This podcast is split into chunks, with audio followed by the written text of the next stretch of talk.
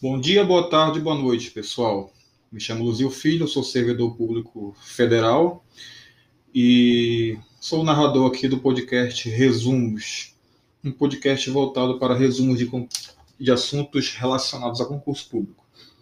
Estou numa lista de, de assuntos relacionados à direito administrativo. E no episódio de hoje, nós vamos falar a respeito de algumas características do próprio direito administrativo, que é parte do direito público, né? O direito administrativo, ele é parte do direito público.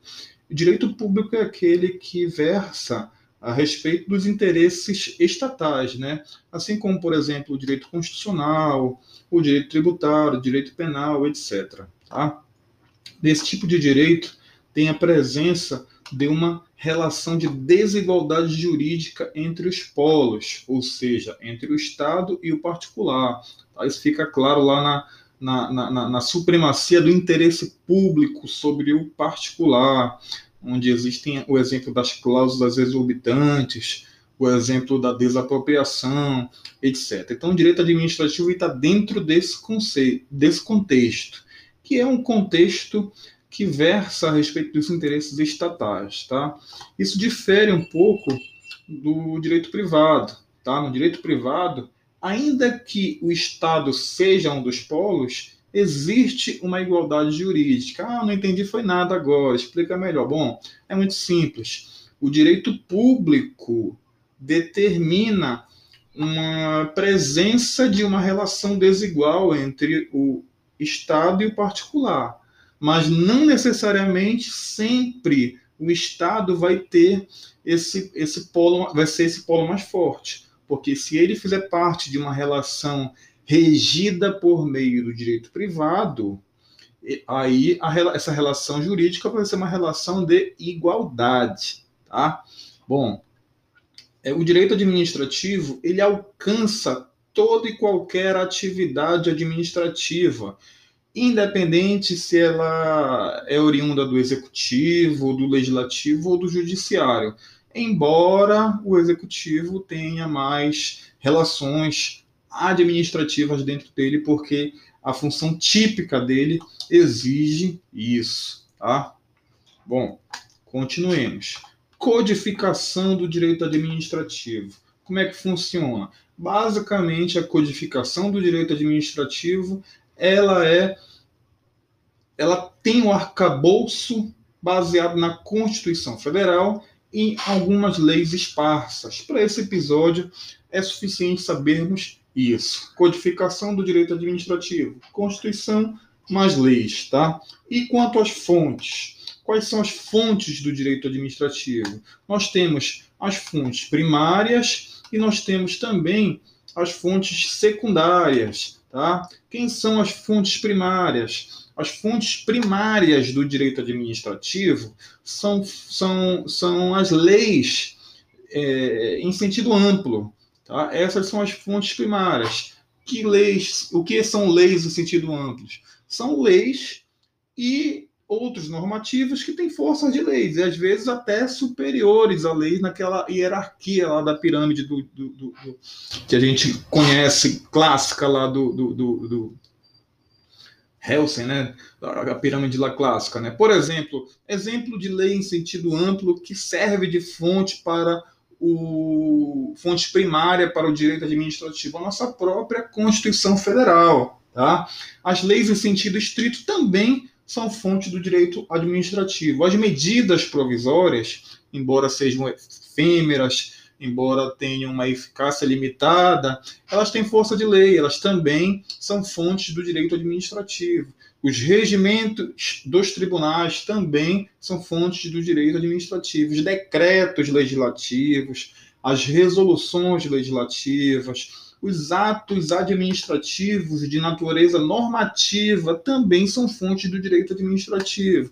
Ah, professor, dá um exemplo de um ato administrativo de natureza normativa portarias, instruções normativas, ordens de serviço, regulamentos, são todos atos administrativos, meramente administrativos, mas eles têm uma natureza normativa e, portanto, eles são fontes do primárias, inclusive, do direito administrativo. Ok, professor. E quanto às fontes secundárias? O que, que são fontes secundárias? Fontes secundárias são fontes que não estão necessariamente presentes em leis em sentido amplo. São elas a doutrina, a jurisprudência, os costumes, os princípios gerais do direito, são todas fontes secundárias do direito administrativo. As doutrinas, o que, que são as doutrinas? Doutrina nada mais é do que uma unificação, uma universalização do pensamento uma parametrização das decisões, dos pensamentos, da forma de avaliar o direito.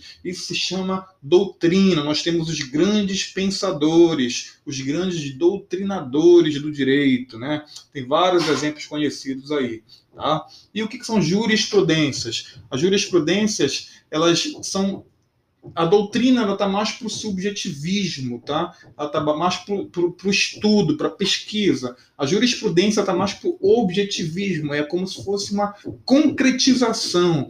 A jurisprudência, elas são decisões reiteradas de tribunais é, em determinado sentido, sobre determinado assunto. Isso são jurisprudências, tá? Então, as doutrinas e as jurisprudências são fontes secundárias do direito administrativo. Os costumes, o que, são os costumes? Os costumes é a prática reiterada, a prática administrativa reiterada, desde que, obviamente, legal, ética, de boa-fé, com probidade, com moral, com eficiência, etc. Respeitando todos os princípios aí. Então, os costumes também são consideradas fontes, fontes secundárias dos direitos administrativos. E os princípios gerais também são considerados fontes secundárias do direito administrativo, tá? E como é que funciona o sistema administrativo brasileiro? O nosso sistema administrativo, ele é o sistema é, parecido com o inglês, né? Ele, nós temos aqui uma separação bem clara, né? Entre a, a, jurisdição, por exemplo, né? Nós temos o controle judicial. No Brasil, nós temos o artigo 5 da Constituição Federal que deixa isso bem claro, né? Então, apenas um órgão exerce a jurisdição de forma atípica. No nosso caso, é o Poder Judiciário, é considerado o órgão que exerce a função judici judiciária de forma típica, tá? E esse órgão, ele tem o poder de apreciar qualquer ato administrativo no que diz respeito à legalidade, tá? Com relação ao mérito são outros 500, mas com relação à legalidade, o poder judiciário ele pode apreciar qualquer ato administrativo, tá? É...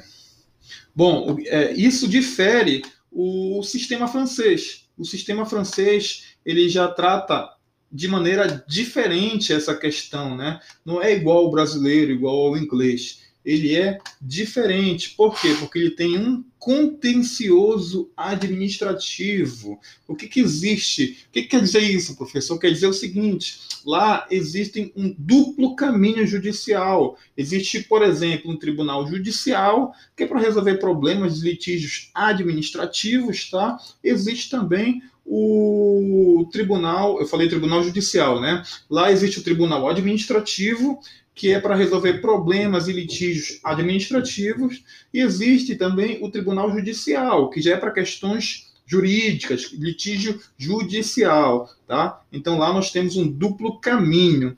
Por exemplo, se o tribunal administrativo resolveu algo lá, você não pode recorrer ao tribunal judicial. São coisas distintas, diferentemente daqui, que não tem um tribunal administrativo. Aqui nós temos uma instância administrativa que tem uma capacidade de autotutela e de tutela também, que pode reaver, revogar atos, se forem, se forem inconvenientes ou inoportunos, que pode anular atos se forem ilegais, etc. Né? Lá nós temos um tribunal, literalmente um tribunal administrativo. Então existe essa diferença aí. Tá? Inclusive na França, ambos os tribunais, ou seja, esse duplo caminho, eles produzem coisa julgada, ou seja, eles produzem um efeito irreversível. Aqui, a coisa julgada, ela, ela só se exaure ao final dos recursos no Poder Judiciário, mais especificamente lá na última instância, que é o STF. Tá? Bom, continuemos aqui. Né? Para a administração pública, a decisão administrativa será definitiva quando for favorável ao particular. Então, por exemplo, se tem algum litígio administrativo que envolva a administração pública e um particular, acabou e o particular foi favorecido. Então, para a administração pública, isso já é uma decisão definitiva, tá? Entretanto, se o particular não foi favorecido, muito pelo contrário, ele foi penalizado, prejudicado de alguma forma, ele pode recorrer ao poder judiciário, tá? É...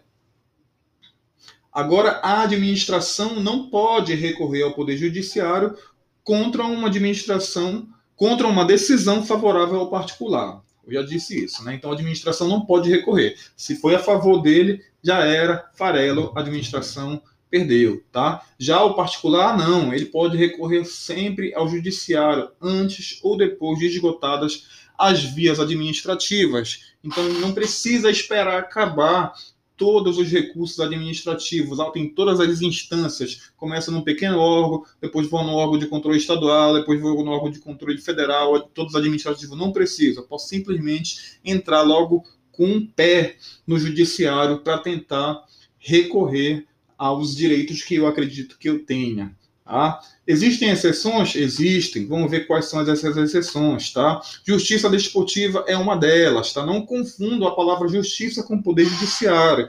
Justiça desportiva é um órgão privado, é um órgão que de natureza privada, desculpa, tá? É um órgão que tem a missão de avaliar os litígios desportivos, tem uma estrutura própria que não é objeto desse episódio. Tem vários conselhos, tribunais internos, lá administrativos, etc., para julgar se vai penalizar um atleta ou não e por aí vai. Então, nesse caso específico da justiça desportiva, não é possível recorrer ao Poder Judiciário enquanto não forem esgotadas todas as etapas administrativas dentro da própria justiça desportiva.